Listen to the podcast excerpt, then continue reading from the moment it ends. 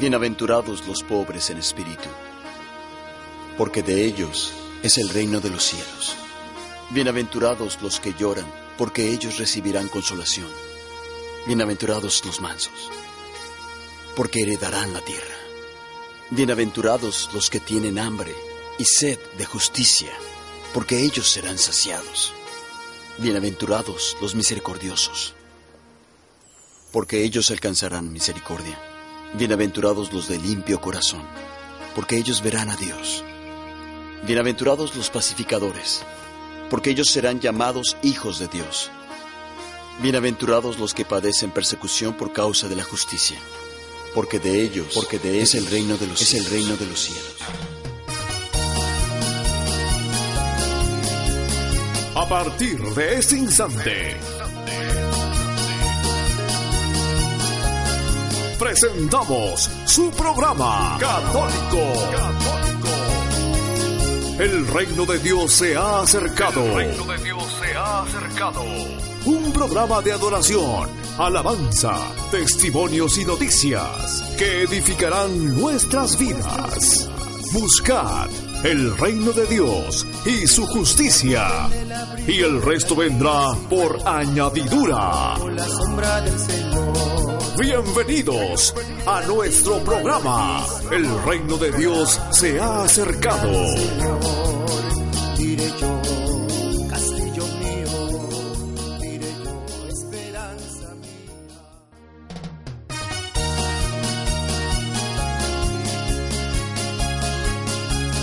Hoy es primero de febrero del 2015, cuarto domingo del tiempo ordinario. Esto es el reino de Dios.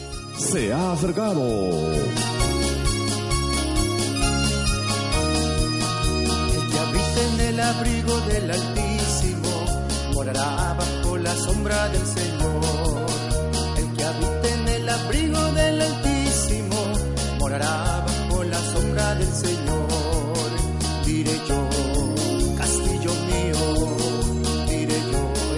Esperanza mía. Mi Dios, en ti yo confiaré.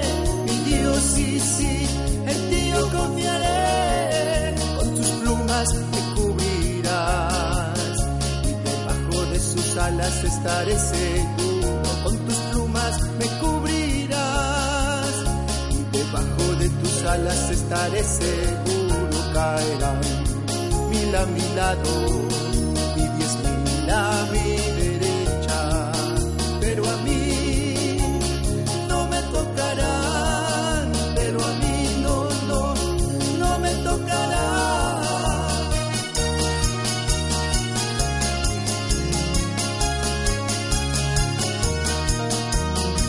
A partir de este instante damos inicio a nuestra programación a través de los 92.3 de Radio Star y su programa El Reino de Dios se ha acercado. Vamos a presentarles el día de hoy en nuestra programación el Evangelio de hoy, noticias cristianas, alabanzas, testimonios, eso y mucho más. Recuerde que puede enviar sus saludos, comentarios, testimonios a nuestra, a nuestra página en Facebook. El reino de Dios se ha acercado. Cada uno de nuestros programas pues los estamos subiendo ahí para que puedan compartirlos, para poder otra vez recordar los momentos agradables que pasamos a través de este su programa cristiano católico. También recibimos sus mensajes a nuestro correo electrónico demosgloriadios@gmail.com. Bien, hermanos, empecemos alabando a nuestro amado Señor Dios Todopoderoso, al Rey de Reyes y Señor de Señores.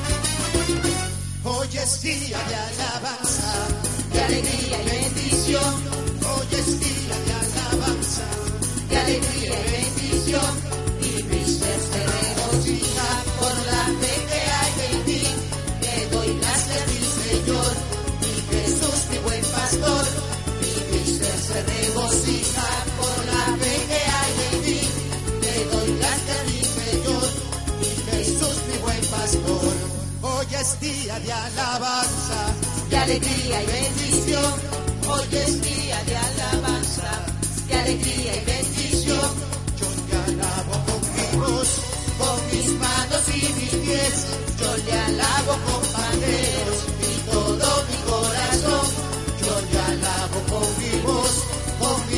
manos y mis pies, yo le alabo con.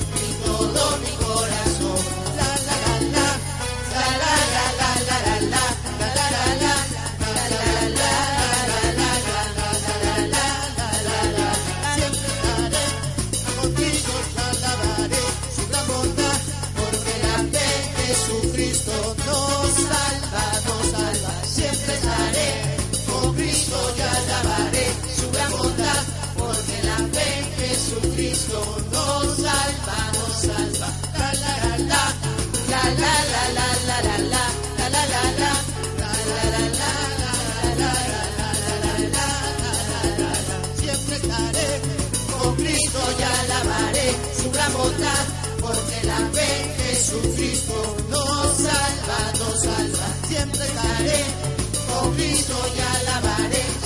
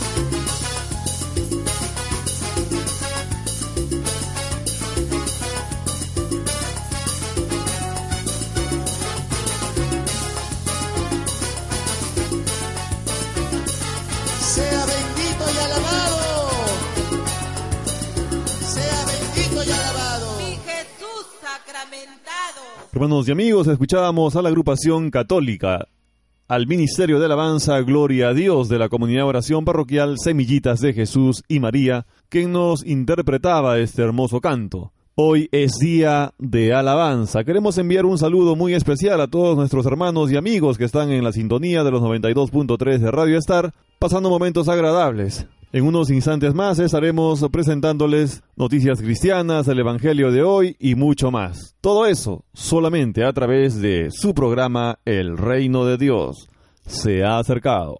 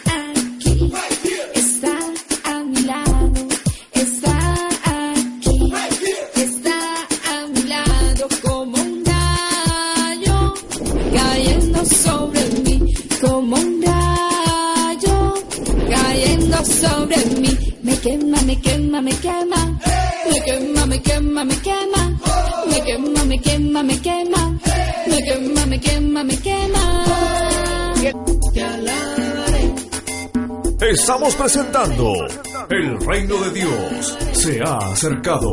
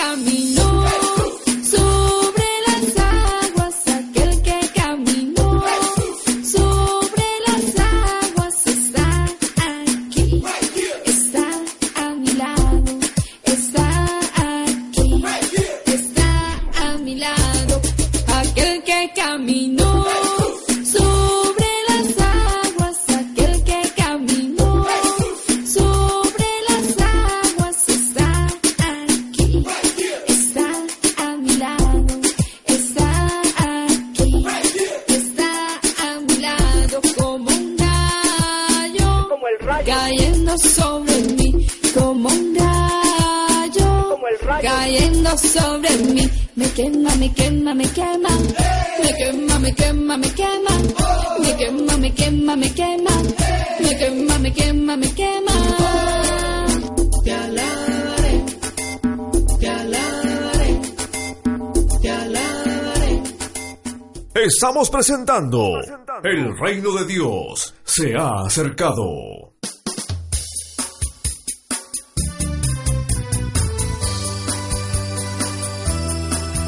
Hermanos, la palabra de Dios nos dice, cree en el Señor Jesús y serás salvo tú y, toda, tu casa.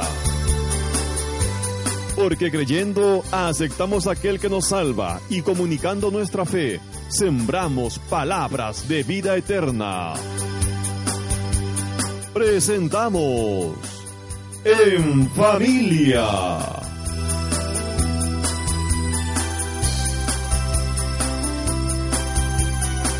Escuchemos a nuestro sacerdote, Fray Nelson Medina.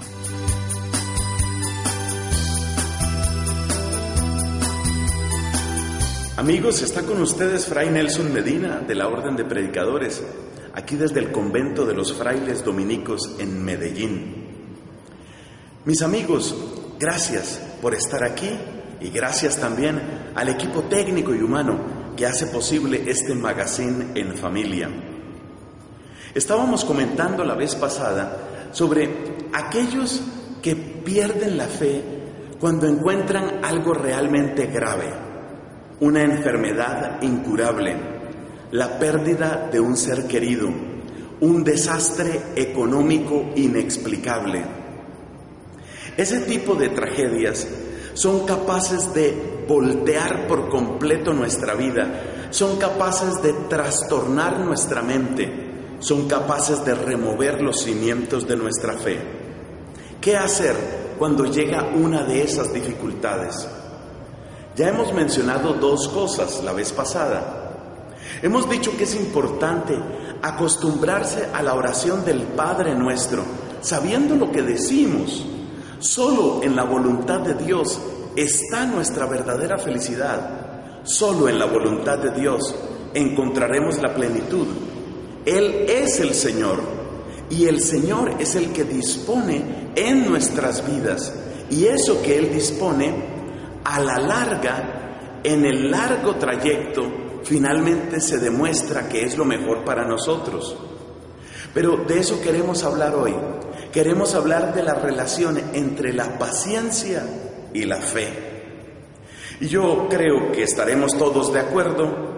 La paciencia no es ciertamente la virtud más abundante hoy en día.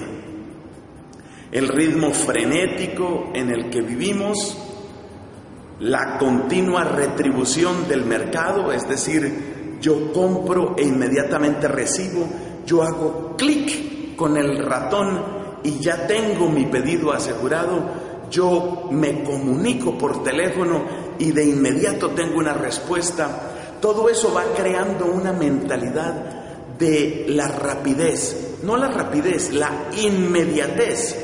Y creo que nosotros muchas veces le queremos aplicar ese mismo esquema a Dios. Cuando no entendemos algo, es como si quisiéramos exigirle explicaciones a Dios y decirle, tú esto me lo vas a explicar y me lo vas a explicar ya, porque tengo que entender qué fue lo que le sucedió a este hijo mío. Tengo que entender por qué mi amigo me traicionó. Tengo que entender por qué me gané la rifa de esta enfermedad tan extraña. Tengo que entenderlo y tengo que entenderlo ya. La inmediatez es muy mala consejera. La inmediatez es el nombre que tiene nuestra alma cuando carece de la virtud de la paciencia. Y sin embargo, fíjate que muchas de las grandes obras de la naturaleza son fruto de larguísimo tiempo y no pueden lograrse de otra manera. Tal vez has oído hablar de las estalactitas, esas formaciones rocosas que hay en algunas cuevas, algunas de ellas tienen metros y metros de longitud, van bajando del techo de una caverna y tienen muchos metros, pero lo asombroso es que esas formaciones rocosas se han hecho por filtraciones de agua que van recogiendo miligramos de sustancias calcáreas, de sustancias rocosas que poco a poco se van acumulando. Es decir, que la formación de una estalactita es algo que requiere muchísimo tiempo y no hay modo de hacerlo rápido el crecimiento de una flor, el aprendizaje de una materia, el cultivo de una buena amistad, son otros ejemplos de cosas que toman mucho tiempo. Por eso, si acaso te llega a visitar una gran tribulación, si sientes que la cabeza te estalla con preguntas, no pretendas tener respuestas inmediatas y no pretendas coaccionar a Dios para que te responda inmediatamente. Dile, Señor, dame la sabiduría para asimilar esto que está sucediendo. En el tiempo, con el tiempo, el Señor responde y su respuesta es amor y es luz. Estamos presentando El reino de Dios se ha acercado. Hay un destino para cada hombre y es el que su corazón debe seguir. Llega un momento en que todo está oscuro, pero al pasar el tiempo la luz debe salir. Yo reconozco estaba equivocado de la manera en que hasta ayer viví. Vivía complaciendo a todo mundo, negando todo mi corazón, queriendo callar su clamor, que me pedía deja de sufrir por eso. Hoy abriré mi corazón, gritar que hay salvación en Jesucristo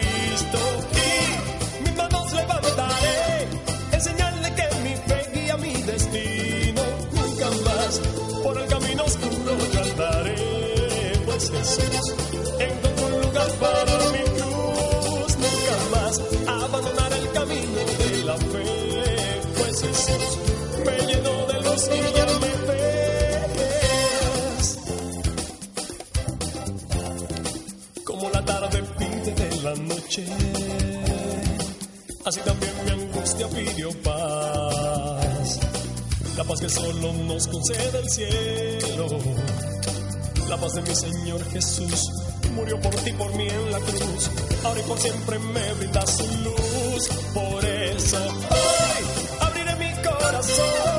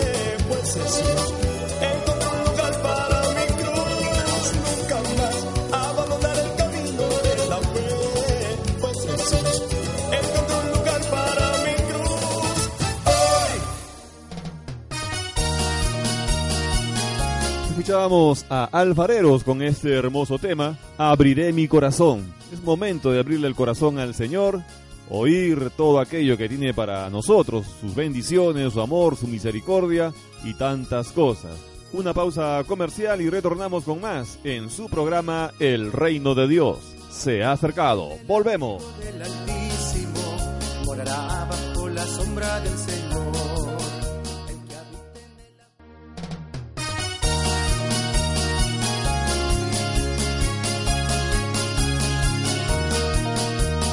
Nos encontramos ya hermanos en la segunda parte de nuestro programa El Reino de Dios se ha acercado. La primera lectura para el día de hoy, Deuteronomio capítulo 18 versos del 15 al 20. Moisés habló al pueblo diciendo, Un profeta de entre los tuyos, de entre tus hermanos como yo, te suscitará el Señor tu Dios. A él lo escucharéis, es lo que pediste al Señor tu Dios en el Horeb, el día de la asamblea. No quiero volver a escuchar la voz del Señor mi Dios, ni quiero ver más ese terrible incendio. No quiero morir. El Señor me respondió. Tienen razón. Suscitaré un profeta de entre sus hermanos como tú. Pondré mis palabras en su boca, y les dirá lo que yo le mande. A quien no escuche las palabras que pronuncie en mi nombre, yo le pediré cuentas, y el profeta que tenga la arrogancia de decir en mi nombre lo que yo no le haya mandado, o hable en nombre de dioses extranjeros, ese profeta morirá. Palabra de Dios. En esta primera lectura, hermanos, podemos apreciar que el hombre no quiere escuchar la voz del Señor. Algo similar ocurre en estos tiempos, pues no queremos oír el mensaje de la palabra de Dios, se hace oídos sordos a esta buena nueva. Dios con todo su amor quiere llegar al hombre con un mensaje de salvación, pero muchas veces lo rechazamos y cambiamos de dirección y preferimos escuchar el ruido que hay en el mundo, aquellos mensajes que no son de Dios, pues hemos rechazado y nos hemos alejado del Señor y por eso no tenemos dirección en nuestra vida. Pues hermanos, el Señor nos pedirá cuentas por no haber escuchado la palabra que Él nos envía, esa palabra de vida, esa palabra llena de amor y de misericordia. Y aquel que se atreva a hablar lo que Dios no ha dicho, lo que Dios no ha mandado, pues también dará cuentas a Dios por atribuirse palabra que Dios no pronunció. Mucho cuidado, hermanos. Busquemos a Dios y su palabra que trae bendición para cada uno de nosotros. Continuamos a través de los 92.3 de Radio Star y su programa El Reino de Dios se ha acercado.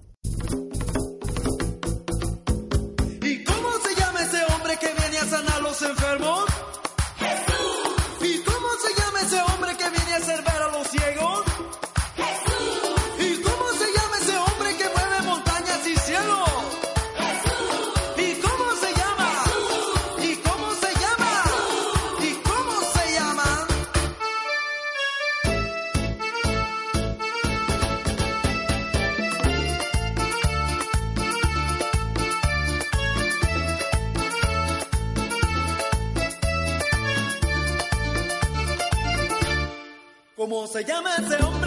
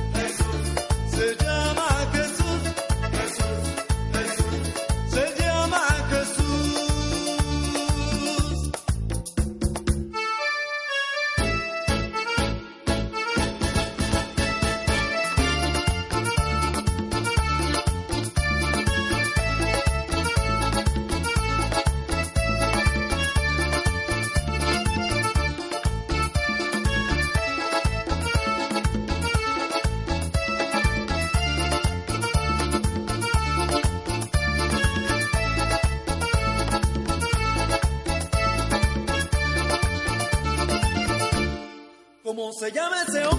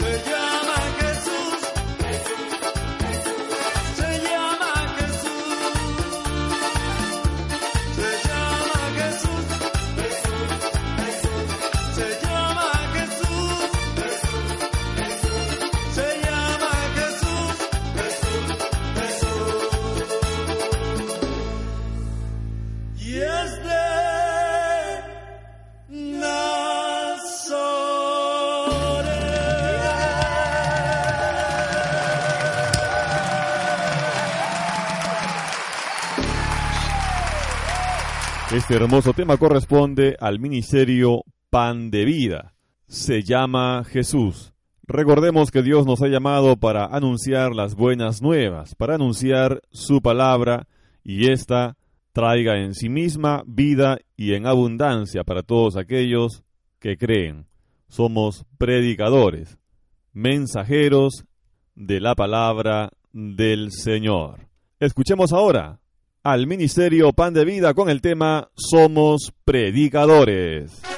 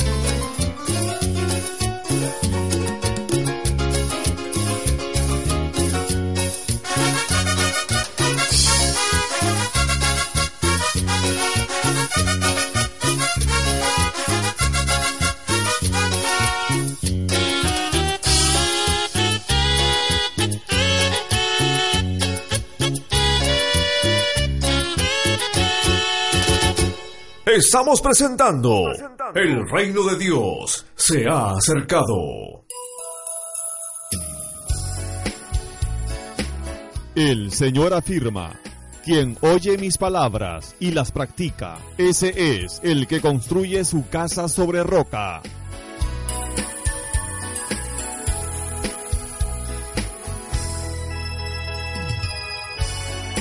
Vienen los torrentes, soplan los vientos, pero esta no se precipita porque está bien construida.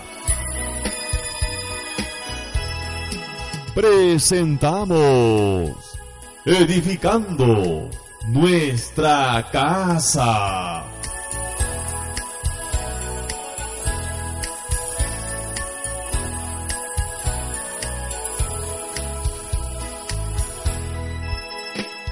En nuestro segmento Edificando nuestra casa, continuamos con el tema Defender el amor, junto al padre Ángel Espinosa de Los Monteros.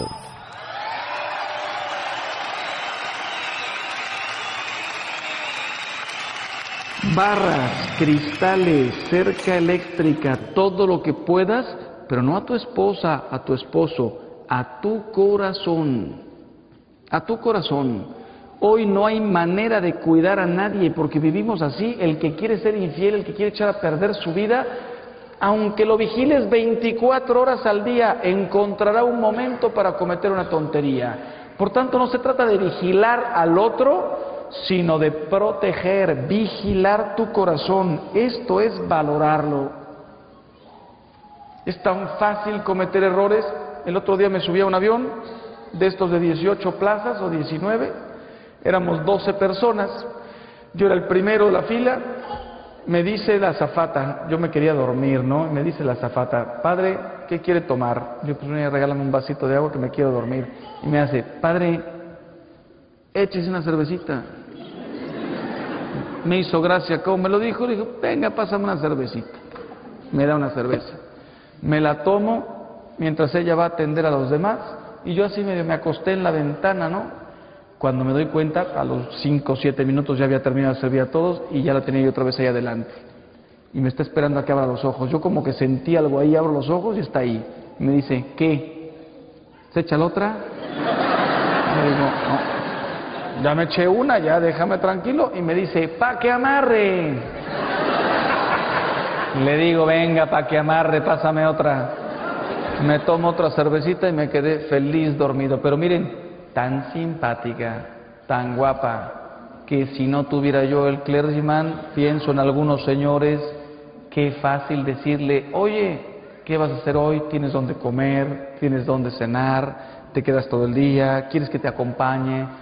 tienes coche aquí, o te llevo yo a tu casa, pásame tu celular. Cuando te das cuenta, total, no está aquí tu mujer, no está tu marido, vas a estar cinco o seis horas en otra ciudad, pues sales acompañado a comer.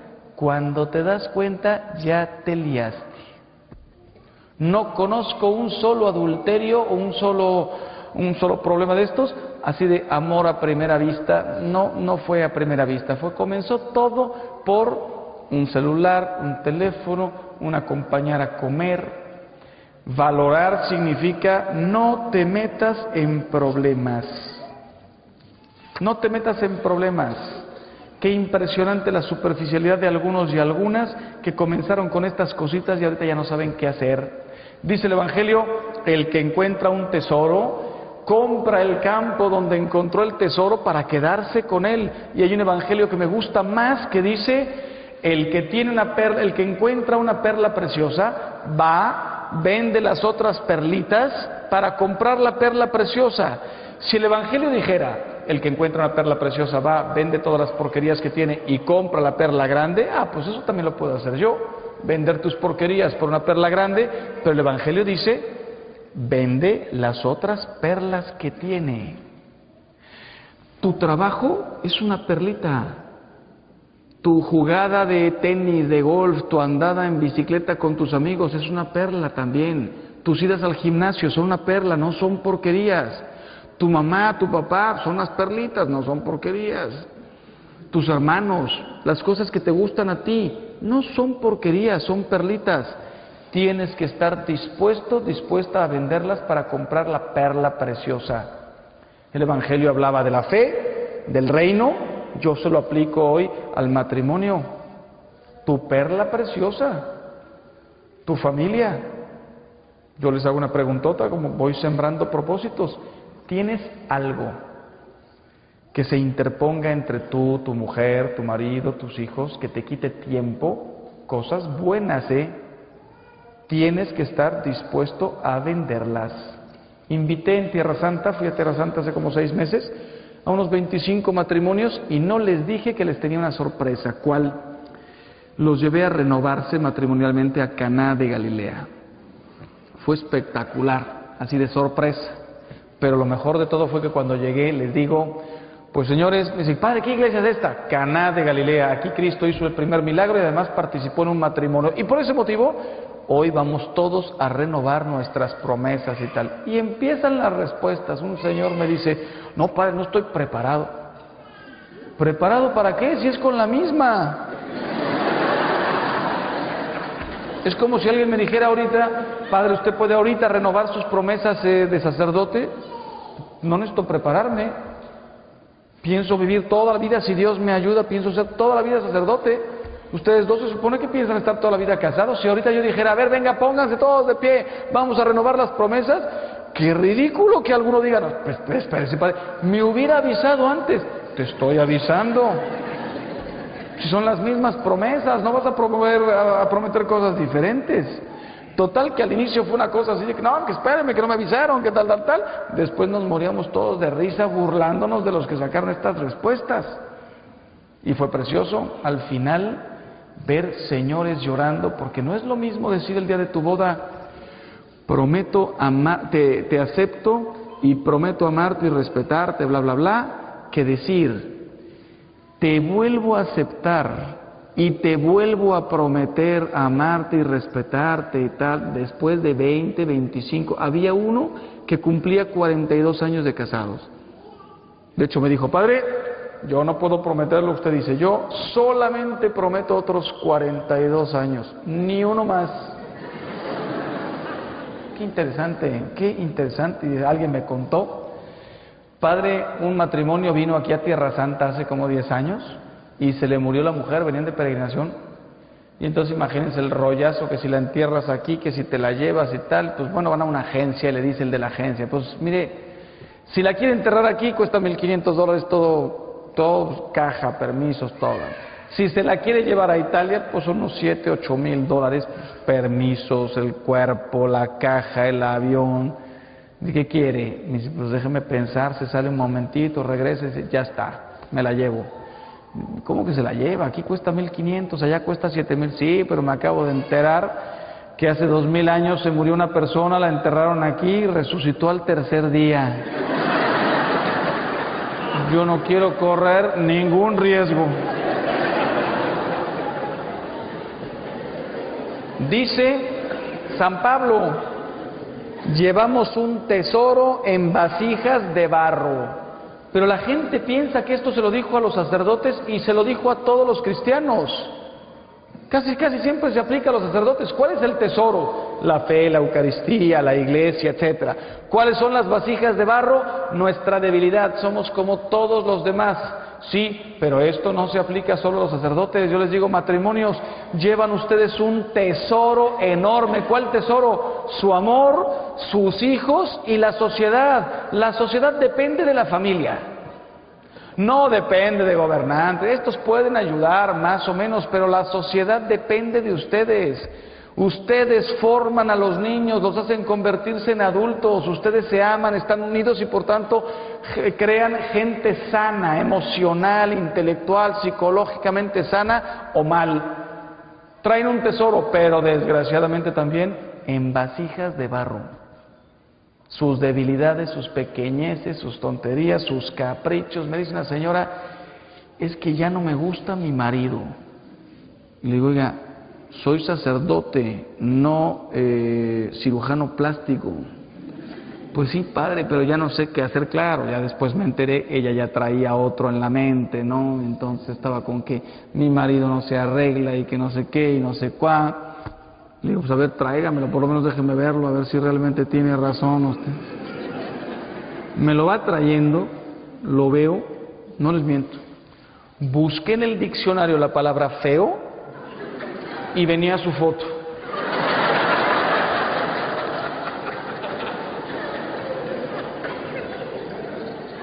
Uno de estos feos. Pero, señora, usted lo escogió. ¿Yo qué quiere que le diga? Sí, pero que no sé qué, que no sé cuá. En el fondo traía otra persona caprichos, vasijas de barro. Estoy trabajando en Italia con un señor que quiere suicidarse, pero además fue muy curioso, desde hace cuatro meses. Yo estaba en la parroquia de Guadalupe, que es nuestra, en, en- Roma, y estaba yo ahí de paso, de pura casualidad, entra este hombre y me dice, padre, vengo a pedirle permiso para suicidarme. Y digo, espérate, ¿quién te dijo que yo de los permisos para suicidarse? Además cuestan carísimos, dame 10 mil euros y te lo adelanto y tal, ¿no? Entonces dije, no hombre, no, ¿cuál permiso? A ver, siéntate, ¿qué te pasa? Y me dice, me casé hace cuatro años, tuve dos hijos, pero bromeando y jugando con una compañera de trabajo, me enamoré. ¿Cómo sería, Padre, la fuerza de la pasión que sentí por esta mujer, que fui capaz de dejar a esta mujer y a estos dos hijos y me enseña la foto? Una mujer guapísima, bien, no me lo podía yo creer. Y me dice, pero ahí no termina la historia, Padre. Tuve la fuerza de abandonar a una mujer, perdí todo el divorcio, todos los juicios, etcétera, la custodia de los niños, evidentemente, abandoné a mis hijos y me fui con esta. Dos años después, tengo que ir a París, me lleva mi mujer, la segunda mujer, al aeropuerto, lo deja ahí, él entra, pero no sé qué problema tiene, que pierde el avión y entonces dice, ah, pues nadie, nadie sabe que estoy en Roma, todo el mundo piensa que estoy en París, me regreso ahorita a mi casa y le doy una sorpresota a mi mujer y nos pasamos el fin de semana gustísimo, etcétera. Pues bueno, agarra un taxi, se va a su casa, entra por la puerta de atrás, toda la casa apagada, pensando dar una sorpresota a su segunda mujer y cuando abre la puerta de su cuarto, la mujer está con otro. Dice, padre, me quedé helado, pero sobre todo porque no le podía decir, ¿cómo es posible? Yo lo hice. Esto no se hace, yo lo hice. Qué sinvergüenza, yo lo hice. ¿Cómo pudiste? Yo pude. Cerré la puerta, me eché a llorar, agarré mi coche y me fui. Me dice, padre, fue hace cuatro días. Me quiero suicidar porque eché a perder la, la vida de una mujer y de dos niños. Y la eché a perder por un capricho de irme con otra que ahora me engaña con otro. Dígame qué me queda hacer en esta vida. Me quiero suicidar, pero ni para eso tengo valor. Lo estoy tratando y tratando. Llevamos cuatro meses, no he ganado la causa. Cualquier momento me puede dar un susto. La única pregunta que le hice viendo la, la foto de su esposa y de sus hijos era, ¿por qué no valoraste lo que tenías? Y no porque fuera la mujer más guapa del mundo, ¿eh? ¿Qué pasaría si no fuera una mujer tan guapa o no tuviera un cuerpazo precioso? Igual, igual, lo que hay que valorar no es las apariencias, sino el amor. ¿Por qué no valoraste lo que tenías?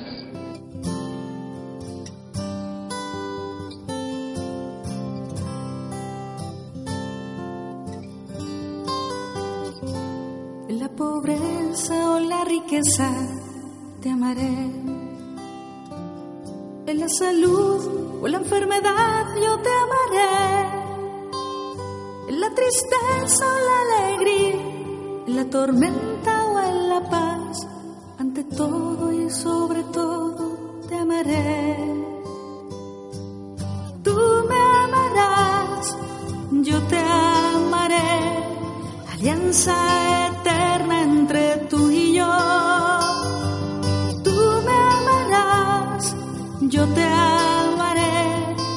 Hasta que la muerte nos una más.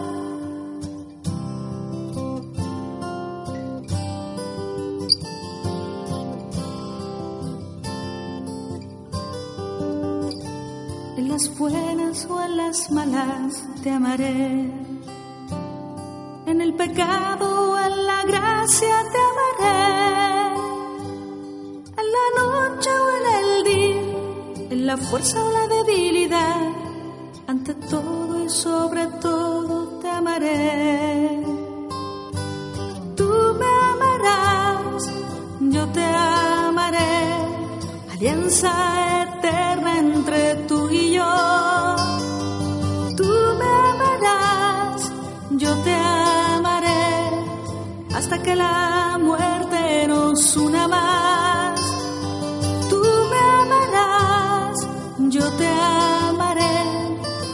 Alianza eterna entre tú y yo. Tú me amarás, yo te amaré, hasta que la muerte nos una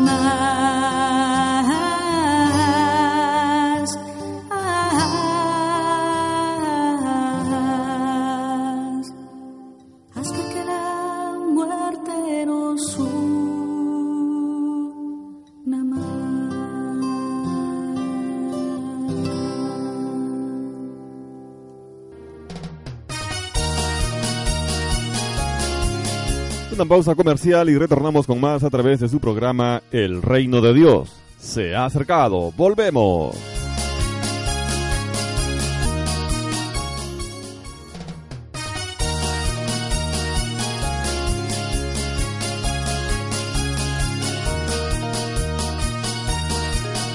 Hermanos, nos encontramos ya en nuestro tercer bloque. En unos momentos más estaremos presentando nuestro segmento Noticias Cristianas. El salmo correspondiente al día de hoy, Salmo 94. Venid, aclamemos al Señor, demos vítores a la roca que nos salva. Entremos a su presencia dándole gracias, aclamándolo con cantos. Entrad, postrémonos por tierra, bendiciendo al Señor Creador nuestro, porque Él es nuestro Dios y nosotros su pueblo, el rebaño que Él guía. Ojalá escuchéis hoy su voz, no endurezcáis el corazón como en Meribá, como en el día de Masá en el desierto, cuando vuestros padres me pusieron a prueba y me tentaron, aunque habían visto mis obras.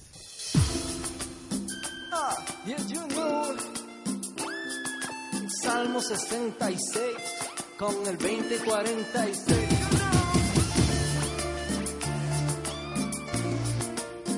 Ah, ah.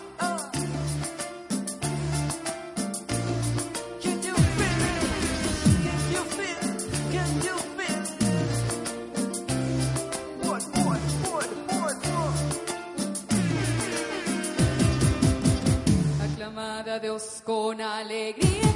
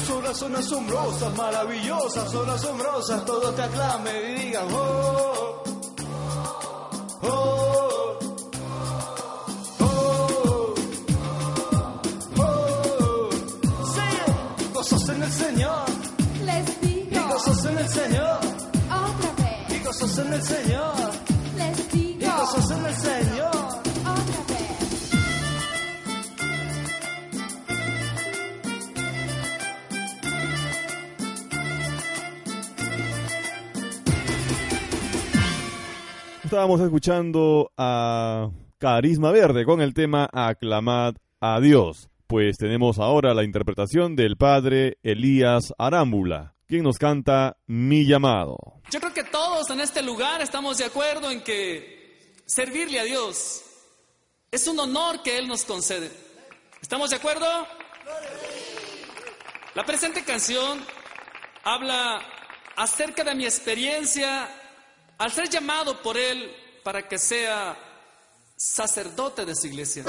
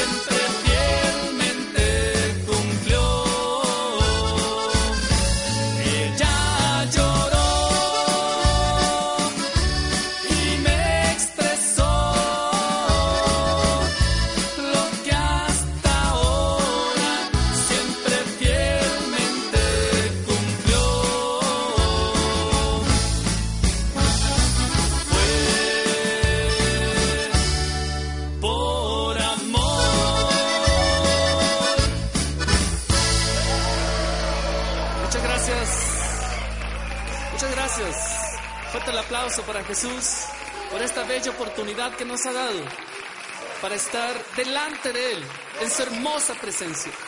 Fuerte el aplauso. Gloria a ti, Señor. Estamos presentando El reino de Dios se ha acercado.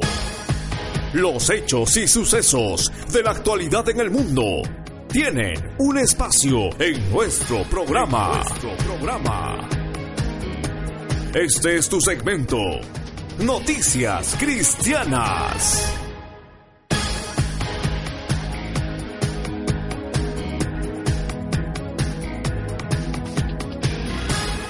¿Qué está haciendo Papa Francisco para frenar el islamismo radical?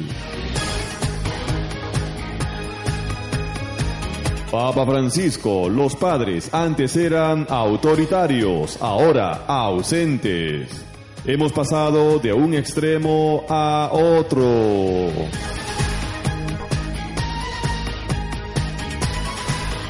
Miles de personas escapan de Nigeria perseguidos por Boko Haram.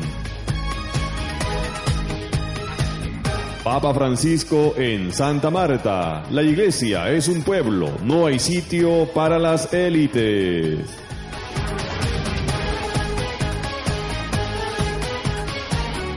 Papa Francisco en Santa Marta. Olvidar el encuentro con Cristo provoca tibieza. Papa Francisco hará una videollamada a niños con discapacidad en el Congreso de Escolas. Intenciones del Papa para este mes de febrero. Estos son los titulares, titulares en Noticias Cristianas.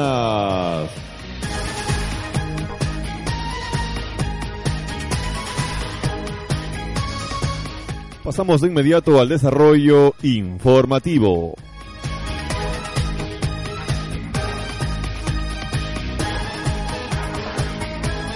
¿Qué está haciendo Papa Francisco para frenar el islamismo radical?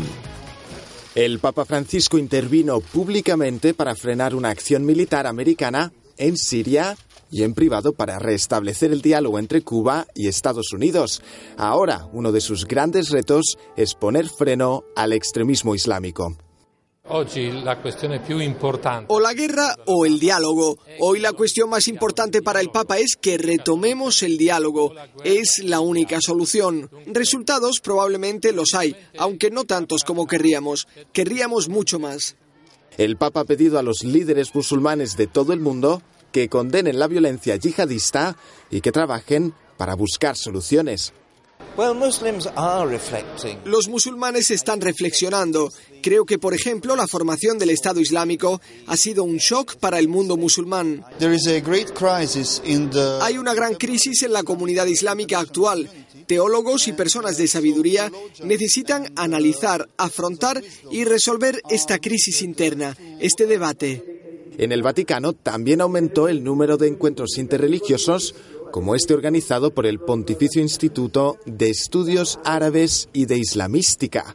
En él, expertos y diplomáticos están reflexionando sobre cómo mejorar la relación entre el Islam y el mundo. Tenemos una religión diferente, una fe diferente, tenemos ritos diferentes, símbolos diferentes, pero tenemos, compartimos la vida y en esa vida compartimos la cultura, compartimos lengua, compartimos problemas. Eh, si el aire está enrarecido, pues no depende, eh, no afecta más a un musulmán que a un católico. Los cristianos de Oriente Medio son quienes están pagando más caro el islamismo radical. En el 2003 había 1.600.000 cristianos en Irak. Ahora no llegan a 300.000. Papa Francisco, los padres antes eran autoritarios, ahora ausentes. Hemos pasado de un extremo a otro. Francisco se entretuvo jugando con este niño, quitándole y poniéndole chupete antes de reflexionar en su catequesis sobre un tema familiar, el del padre ausente que no tiene tiempo para cuidar de sus hijos. Talvolta in alcune case regnava l'autoritarismo in certi casi addirittura la, la sopraffazione. Come spesso avviene, si passa da un estremo all'altro. Reflexionó sobre cómo la figura del padre ausente, demasiado centrado en su trabajo, puede provocar lagunas y heridas en los hijos que pueden llegar a ser graves. I giovani rimangono così orfani di strade sicure da percorrere, orfani di maestri di cui fidarsi, orfani di ideali che riscaldino il cuore, vengono riempiti magari di idoli, ma si ruba loro il cuore. El Papa pareció percibir, mirando al público, que la situación que explicó no ofrecía salidas. Por eso, al final, quiso tranquilizarles enviando un mensaje. Todo estaba controlado. Qualcuno di voi potrà dirmi, ma padre, oggi lei è stato troppo negativo, ha parlato soltanto dell'assenza dei padri, di cosa accade quando i padri non sono vicini ai figli. È vero, ho voluto sottolineare questo perché mercoledì prossimo proseguirò questa catechesi mettendo alla luce la bellezza della paternità. Per questo ho scelto di cominciare dal buio per arrivare alla luce. Che il Signore ci aiuti a capire bene queste cose. Grazie.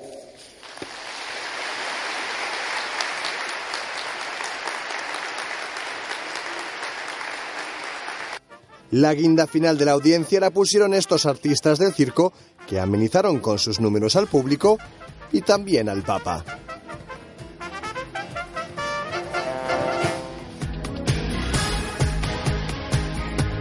Miles de personas escapan de Nigeria perseguidos por Boko Haram.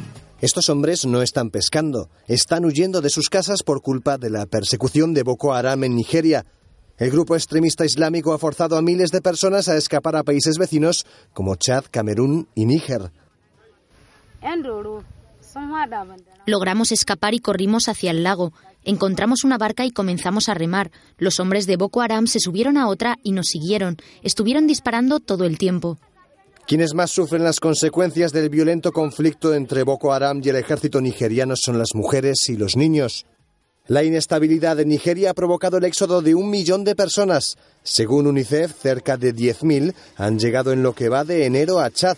Viven en estos campos de refugiados. A los que tuvieron la suerte de sobrevivir, ahora les toca el reto de afrontar otras dificultades como la de vivir separados de sus familias y sin saber si están vivos. Uno de mis hijos se quedó atrás con mi marido. No vinimos juntos. Estamos aquí con otros de la aldea con quienes escapamos. Estoy muy preocupada y tengo el corazón roto. No sé en qué situación está, si está atrapado o si ha logrado escapar. Los refugiados viven en estas tiendas levantadas por grupos de ayuda humanitaria como UNICEF, mientras esperan la oportunidad de recuperar sus vidas.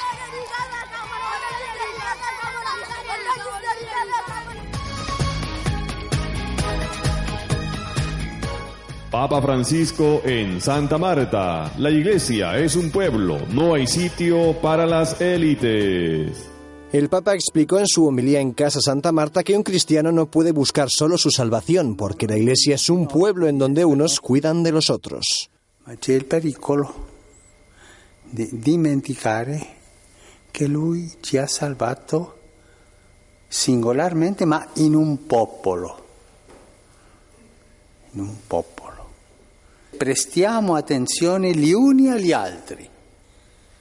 Non c'è una salvezza soltanto per me. Se io capisco la salvezza così, sbaglio. Sbaglio strada. La privatizzazione della salvezza è una strada sbagliata. Dijo que quienes piensan en salvarse a sí mismos pero se olvidan de los demás están cometiendo un error, porque en la Iglesia no puede haber grupos cerrados o élites.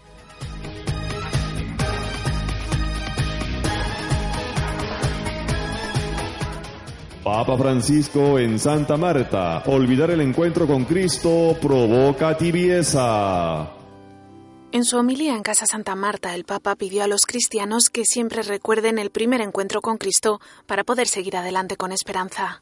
La memoria è tanto importante per ricordare la grazia ricevuta, perché se noi cacciamo via questo entusiasmo che viene dalla memoria del primo amore, questo entusiasmo che viene dal primo amore, ma viene quel pericolo tanto grande ai cristiani, il tepore, i cristiani tiepidi, eh, ma stanno lì fermi. Eh, sì, sono cristiani, ma hanno perso la memoria del primo amore. Eh sì, hanno perso l'entusiasmo. Explicó que estos cristianos tibios han perdido el espíritu del amor de Jesús y son incapaces de afrontar las dificultades de la vida.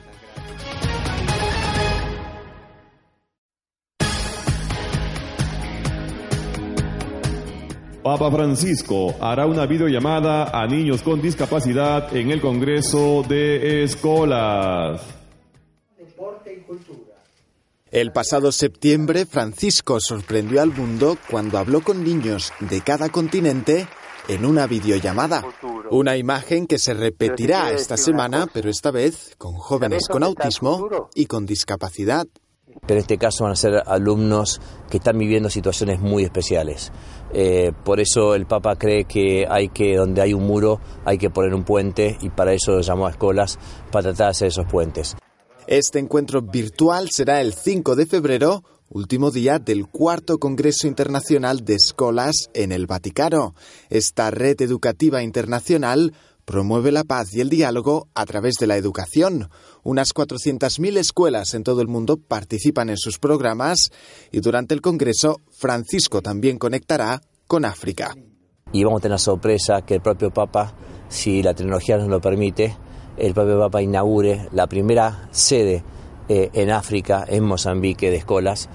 El nuevo Congreso de Escolas arrancará el 2 de febrero con el título Responsabilidad Social Educativa, un compromiso de todos los actores. Durante cuatro días, representantes de 40 países buscarán caminos para que toda la sociedad, no solo los padres y profesores, se involucre en la educación de los jóvenes. A muchísimo.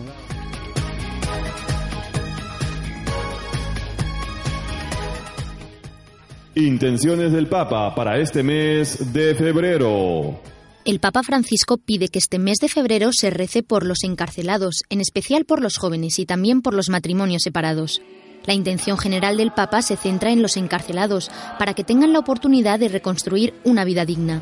La intención misionera del mes, en cambio, es que los matrimonios que se han separado encuentren acogida y apoyo en la comunidad cristiana. Estamos presentando El reino de Dios se ha acercado.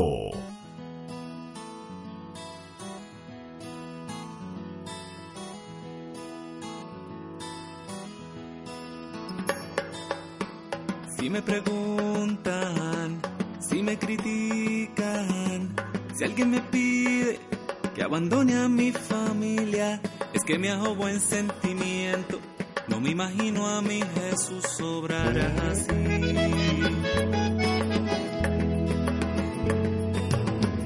Entre alegrías y muchas penas, hay una sangre que corre fuerte por mis venas, y enamorado en pan y vino, y él he jurado mi destino, porque yo, católico soy de sacramentos, de vela en mano y procesión, del evangelio,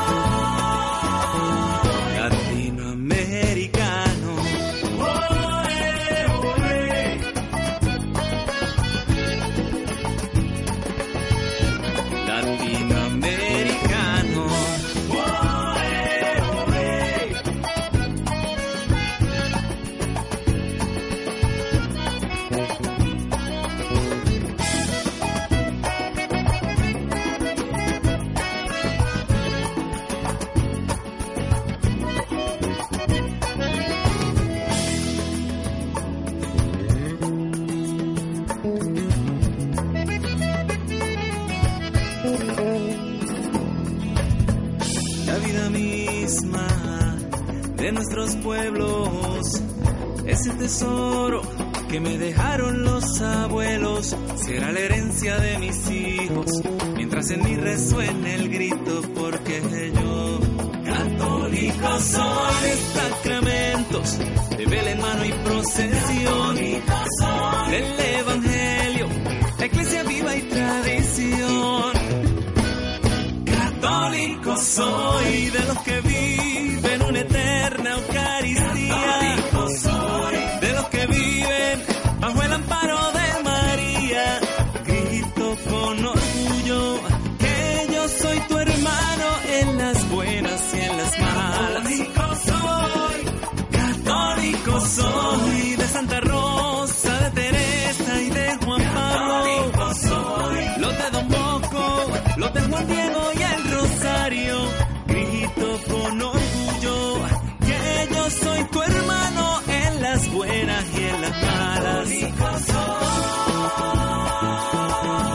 Latinoamericano.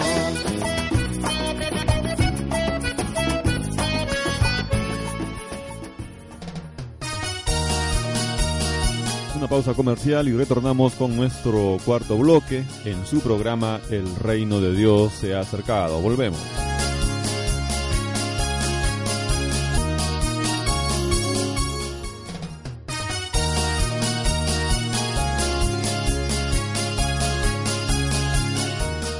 Hermanos, nos encontramos ya en la última parte de nuestro programa, en este cuarto bloque. La segunda lectura correspondiente al día de hoy, primero de febrero del 2015. Primera de Corintios, capítulo 7, versos del 32 al 35. Hermanos, quiero que os ahorréis preocupaciones. El soltero se preocupa de los asuntos del Señor, buscando contentar al Señor. En cambio, el casado se preocupa de los asuntos del mundo, buscando contentar a su mujer y anda dividido. Lo mismo la mujer sin marido y la soltera se preocupan de los asuntos del Señor, consagrándose a ellos en cuerpo y alma. En cambio, la casada se preocupa de los asuntos del mundo, buscando contentar a su marido. Os digo, todo esto para vuestro bien, no para poneros una trampa, sino para induciros a una cosa noble y al trato con el Señor sin preocupaciones. Palabra de Dios. Pues en esta segunda lectura, San Pablo nos hace ver que el hombre casado pues tiene muchas preocupaciones y anda buscando cómo agradar a su mujer. Del mismo modo la mujer cómo agradar a su marido y ambos se preocupan, dice la palabra del Señor, de los asuntos del mundo. Ahora, si hablamos de aquellas preocupaciones, podríamos analizar que se tratan de repente de, de, prosperar, de mejorar y todo ello, pero de una forma ambiciosa, desesperada. Sin embargo, todo hijo de Dios debe anhelar siempre hacer todas las cosas conforme a la voluntad del Padre, buscando también cómo cumplir con la familia, pero la diferencia es de que aquel que busca a Dios no anda afanado en esas cosas, sabe que son necesarias, pero no son la razón de ser de nuestra existencia, sino ir por el camino de la salvación para conseguir vida eterna. Lo demás son medios para vivir mejor en esta tierra bendecidos por nuestro amadísimo Señor.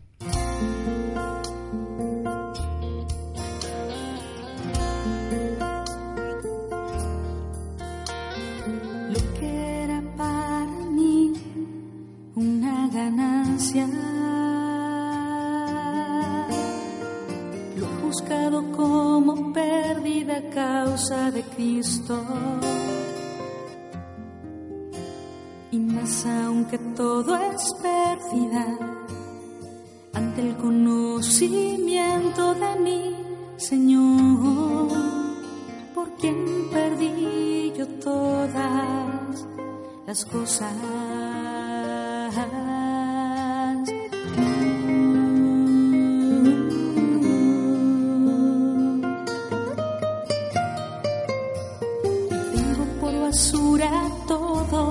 Tal de conocerle. Y ser hallado en él no con justicia mía. Mediante el poder de su resurrección después de comulgar con sus padecimientos, llegar a semejarme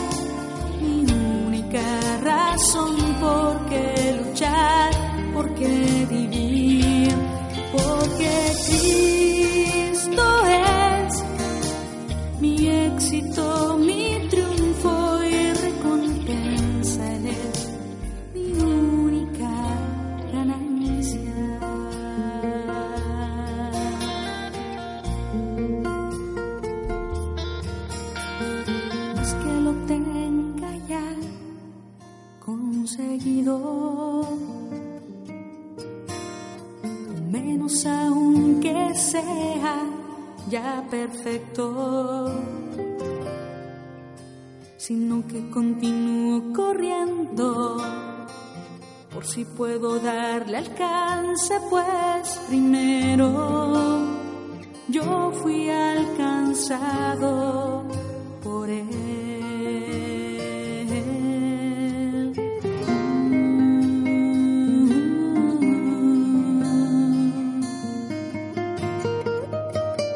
Creo haberle alcanzado todavía.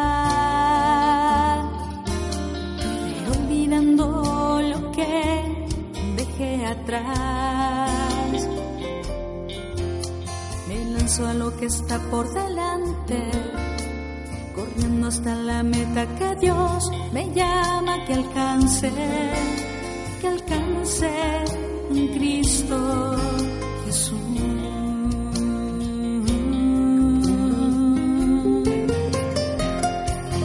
Porque Cristo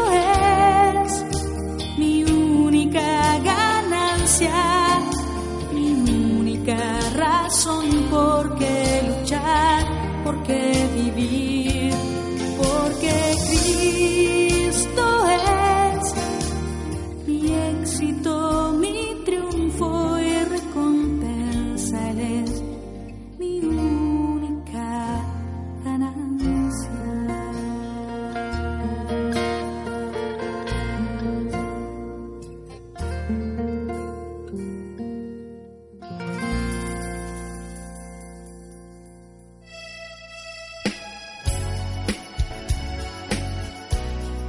Porque no solo de pan vive el hombre, sino de toda palabra que sale de la boca de Dios.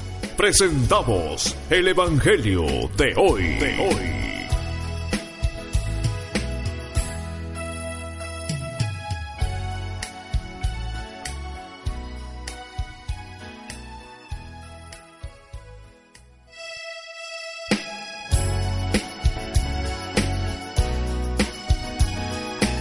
Evangelio según San Marcos, capítulo 1, versos del 21 al 28.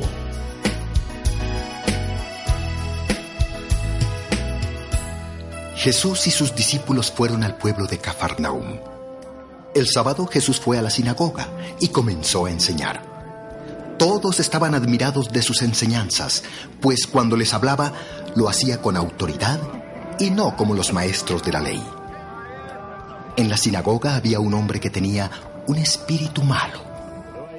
El espíritu le gritó a Jesús, Jesús de Nazaret, ¿qué tienes contra nosotros? ¿Acaso vienes a destruirnos? Yo te conozco. Tú eres el Hijo de Dios. Jesús reprendió al espíritu malo y le dijo, Cállate. Sal de este hombre. El espíritu malo salió gritando y haciendo que el hombre se pusiera a temblar muy fuerte. La gente se quedó muy asombrada y se preguntaba, ¿Qué es esto? ¿Una nueva enseñanza? ¿Qué clase de poder tiene este hombre? Con autoridad y poder ordena a los espíritus malos que salgan. Y ellos obedecen. y Jesús se hizo famoso en toda la región de Galilea.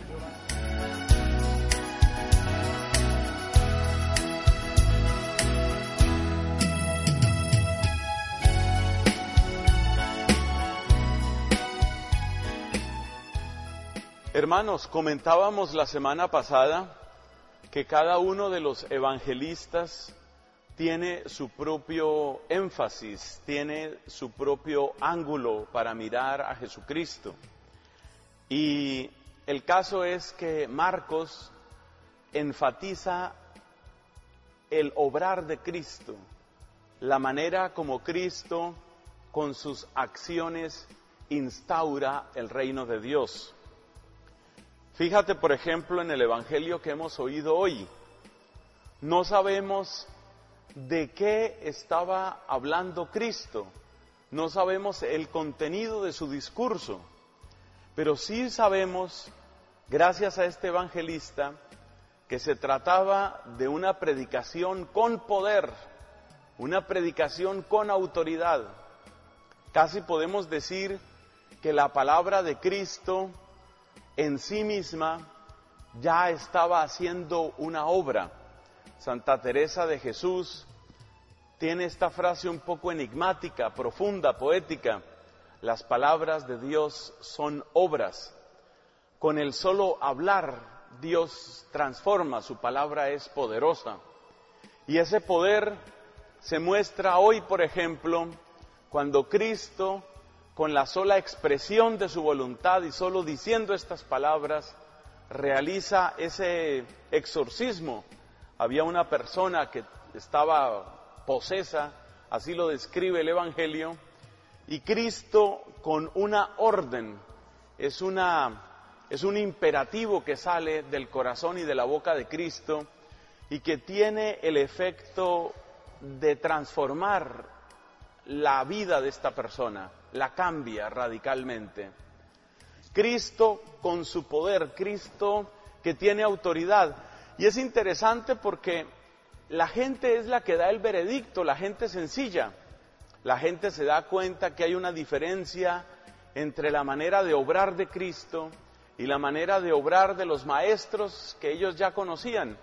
Muchas de estas personas seguramente asistían con frecuencia a la sinagoga y habían oído muchos discursos, habían oído muchos maestros, pero notan una diferencia. Ven que hay algo distinto en Jesucristo y esto es lo que describen con la palabra autoridad. Cristo tiene autoridad. Es difícil saber qué querían decir con esto, pero tratemos de mirar un poco quiénes eran los, los escribas en aquella época. Escribas eran los que sabían leer y escribir, por un lado, cosa que no era frecuente, era como un privilegio social. Hoy la mayor parte de la gente sabe leer y escribir, pero en tiempos de Cristo era una minoría, un porcentaje, un porcentaje realmente bajo.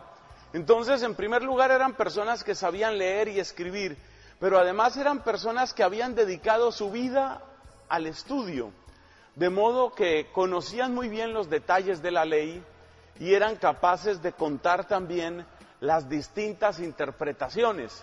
Podemos decir que se parece a la gente académica, los profesores universitarios, estas personas muy eruditas que saben una cantidad de cosas y que entonces pueden decir, bueno, sobre tal pasaje de la Biblia, eh, esto se interpreta de este modo según tal autor o se interpreta de este otro modo según otro autor, pero finalmente todo eso se vuelve un juego de ideas, eso se vuelve una especie de malabarismo de opiniones, este dice esto, pero el otro dice lo otro, y ahí lo único que se exhibe no es el poder de Dios, sino lo que se muestra es la erudición, todo lo que la persona ha estudiado, es como si estuviera mostrando yo he estudiado mucho, yo sé mucho. Pero es un saber que no toca la vida, es un saber que deja a la gente en la misma perplejidad, que deja a la gente sin orientación, la deja sin una ruta clara. Jesús, por el contrario, se ve que con su enseñanza obra de un modo distinto. En primer lugar, porque no anda citando tantas autoridades, porque no se está exhibiendo a sí mismo y sobre todo porque ilumina profundamente el corazón y porque le hace ver a uno hacia dónde tiene que obrar. Las consignas de Cristo son sencillas, a veces son, podríamos decir, son radicales, son drásticas, pero en todo caso muestran una luz, muestran un camino, muestran una dirección, que a tal vez esa dirección nos parece imposible, nos parece ridícula. Cuando Cristo dice, por ejemplo, que amemos a los enemigos, eso es imposible, ¿quién se va a poner a amar a los enemigos? Eso es una tontería. Pero por lo menos hay algo definido, Cristo deja una ruta definida en el corazón. Por otro lado, también la autoridad de Cristo tiene que ver con el hecho de que nos ayuda a conocernos a nosotros mismos. Tengamos en cuenta que a veces debajo de una capa de muchos conocimientos hay una tremenda ignorancia de uno mismo, una tremenda ignorancia de la propia vida y del propio corazón.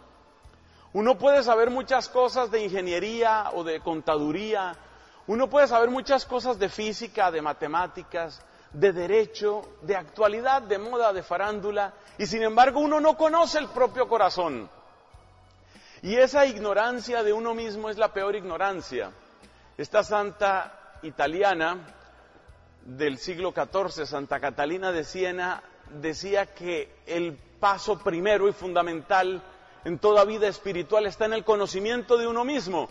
Y nosotros vivimos, como San Agustín antes de su conversión, nosotros solemos vivir volcados hacia afuera, a ver dónde consigo el dinero, a ver dónde consigo la fama, a ver dónde consigo el placer, a ver dónde consigo, estamos volcados hacia afuera. No necesariamente placeres malos, no necesariamente conocimientos malos. La persona que sabe mucha ciencia, por ejemplo, mucha filosofía, no vamos a decir que sabe cosas perniciosas.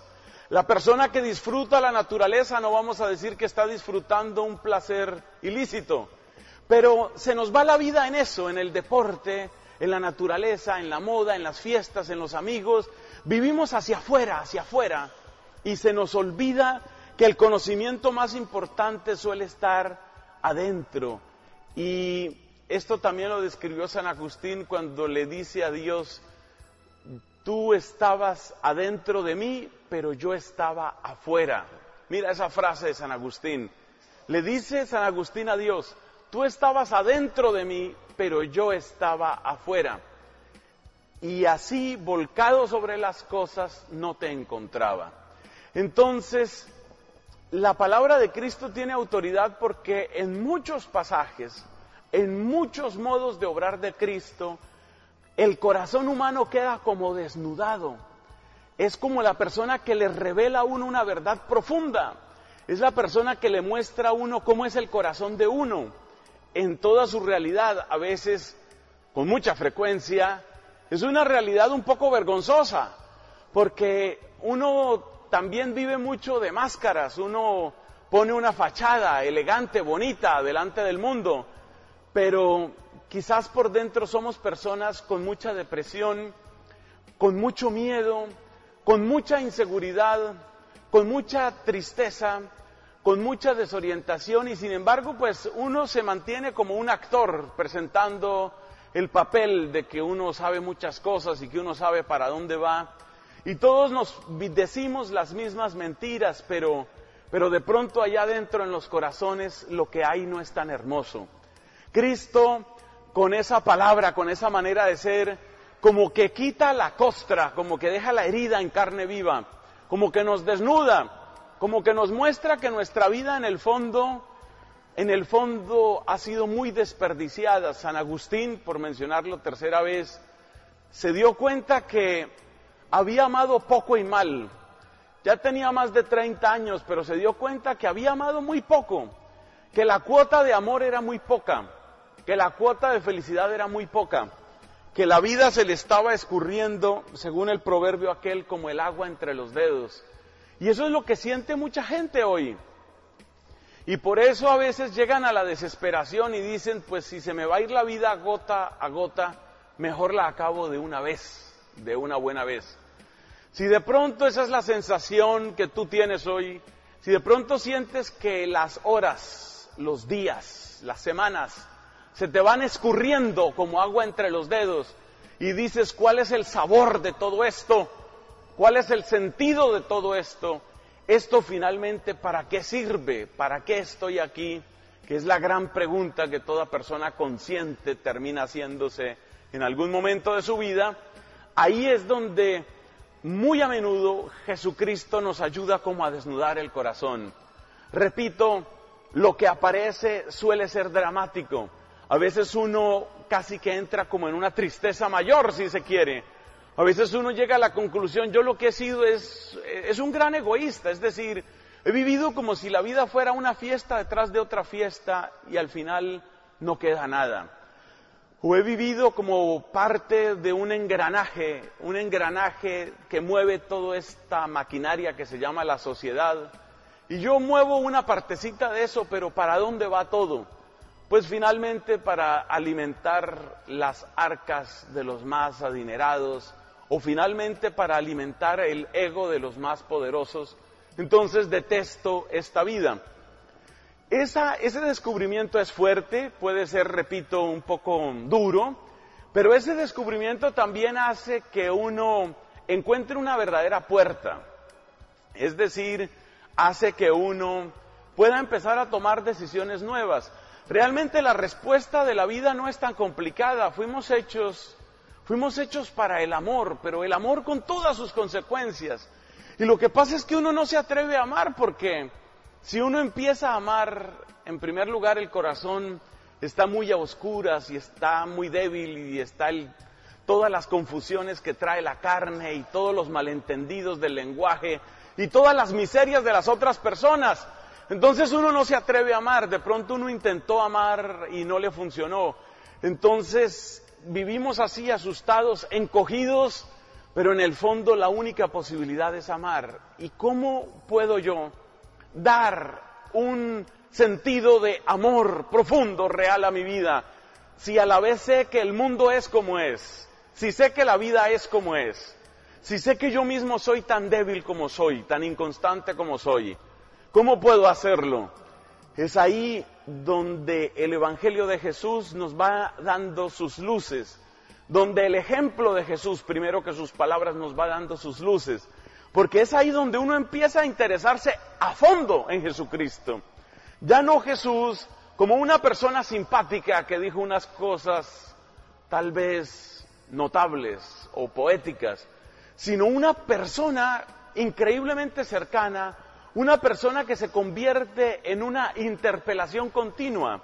Porque lo que uno ve en Jesús, según el testimonio de los evangelios, según el testimonio de la gente que lo conoció, es una persona que realmente vivió esa coherencia y esa alegría y ese manantial de amor, es decir, lo que uno quisiera hacer.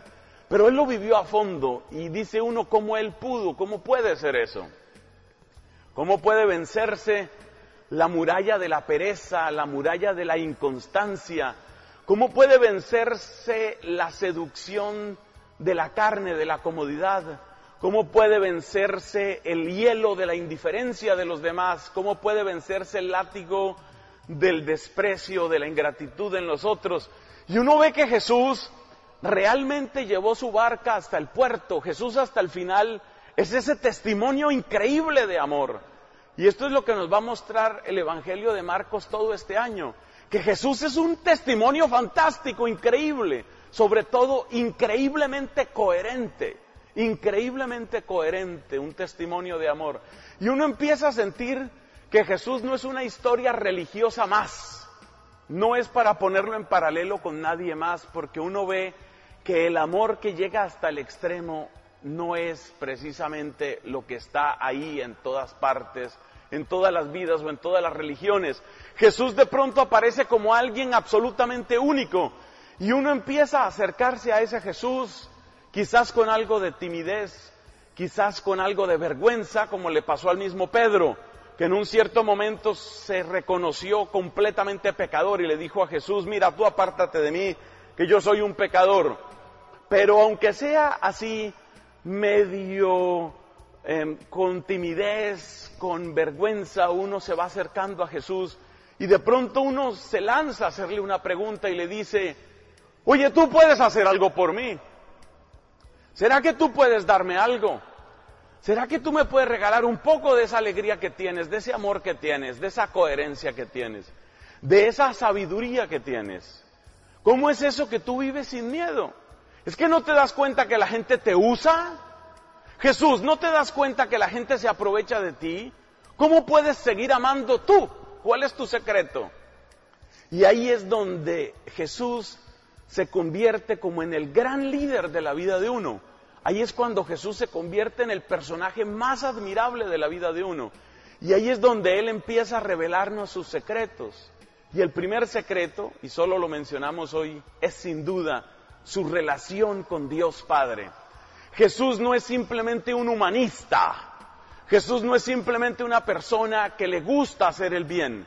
Muchas veces hacer el bien sabe a vinagre. Muchas veces hacer el bien es durísimo.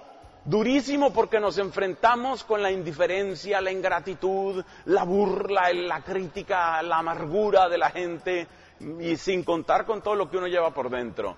Hacer el bien no es un picnic, hacer el bien no es un paseo, hacer el bien es, es duro, es esforzado, pero Jesús nos muestra que más allá de esta realidad humana que somos, existe esa fuente de la que Él mismo está pegado, esa fuente, esa fuente que es Dios mismo. Y ahí el misterio de Cristo se vuelve todavía más profundo porque no solo es el hombre más admirable que uno pueda conocer, sino que es realmente la revelación de Dios. Y empieza uno a sentir que junto a Jesús no solamente me vuelvo más humano, sino que Jesús es mi manera de entender a Dios. Jesús es mi diccionario sobre Dios. Jesús es mi puente hacia Dios. Jesús es el lenguaje de Dios para mí. En ese instante el Evangelio empieza a suceder en nuestras vidas. Como se ve, mis hermanos, algo de esto es lo que la gente en esa sinagoga estaba experimentando.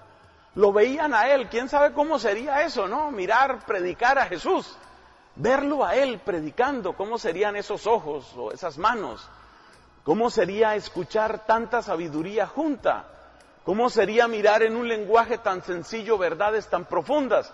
El hecho es que la gente sintió un poco de lo que tal vez nosotros podemos sentir hoy, una fascinación absoluta con esta maravilla que se llama Jesucristo, y empezaron a abrir el corazón hacia Él, y ahí sucedió el Evangelio. Que ese mismo Evangelio suceda en nosotros hoy y siempre. Amén.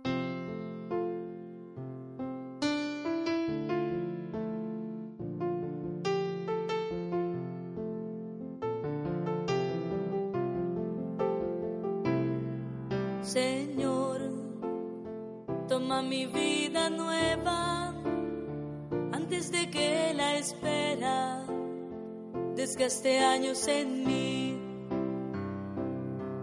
Estoy dispuesta a lo que quieras, no importa lo que sea, tú llámame a servir.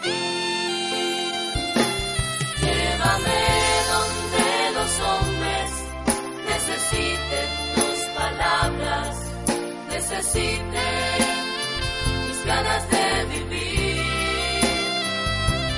Donde falte la esperanza, donde falte la alegría, simplemente por no saber de ti. Te doy mi corazón sincero para gritar sin miedo tu grandeza, Señor. Tendré mis manos sin cansancio, tu historia entre mis labios y fuerza en la oración.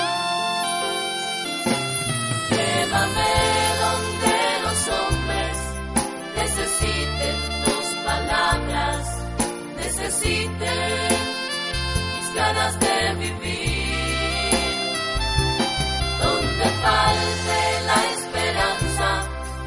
Donde falte la alegría, simplemente no saber de ti.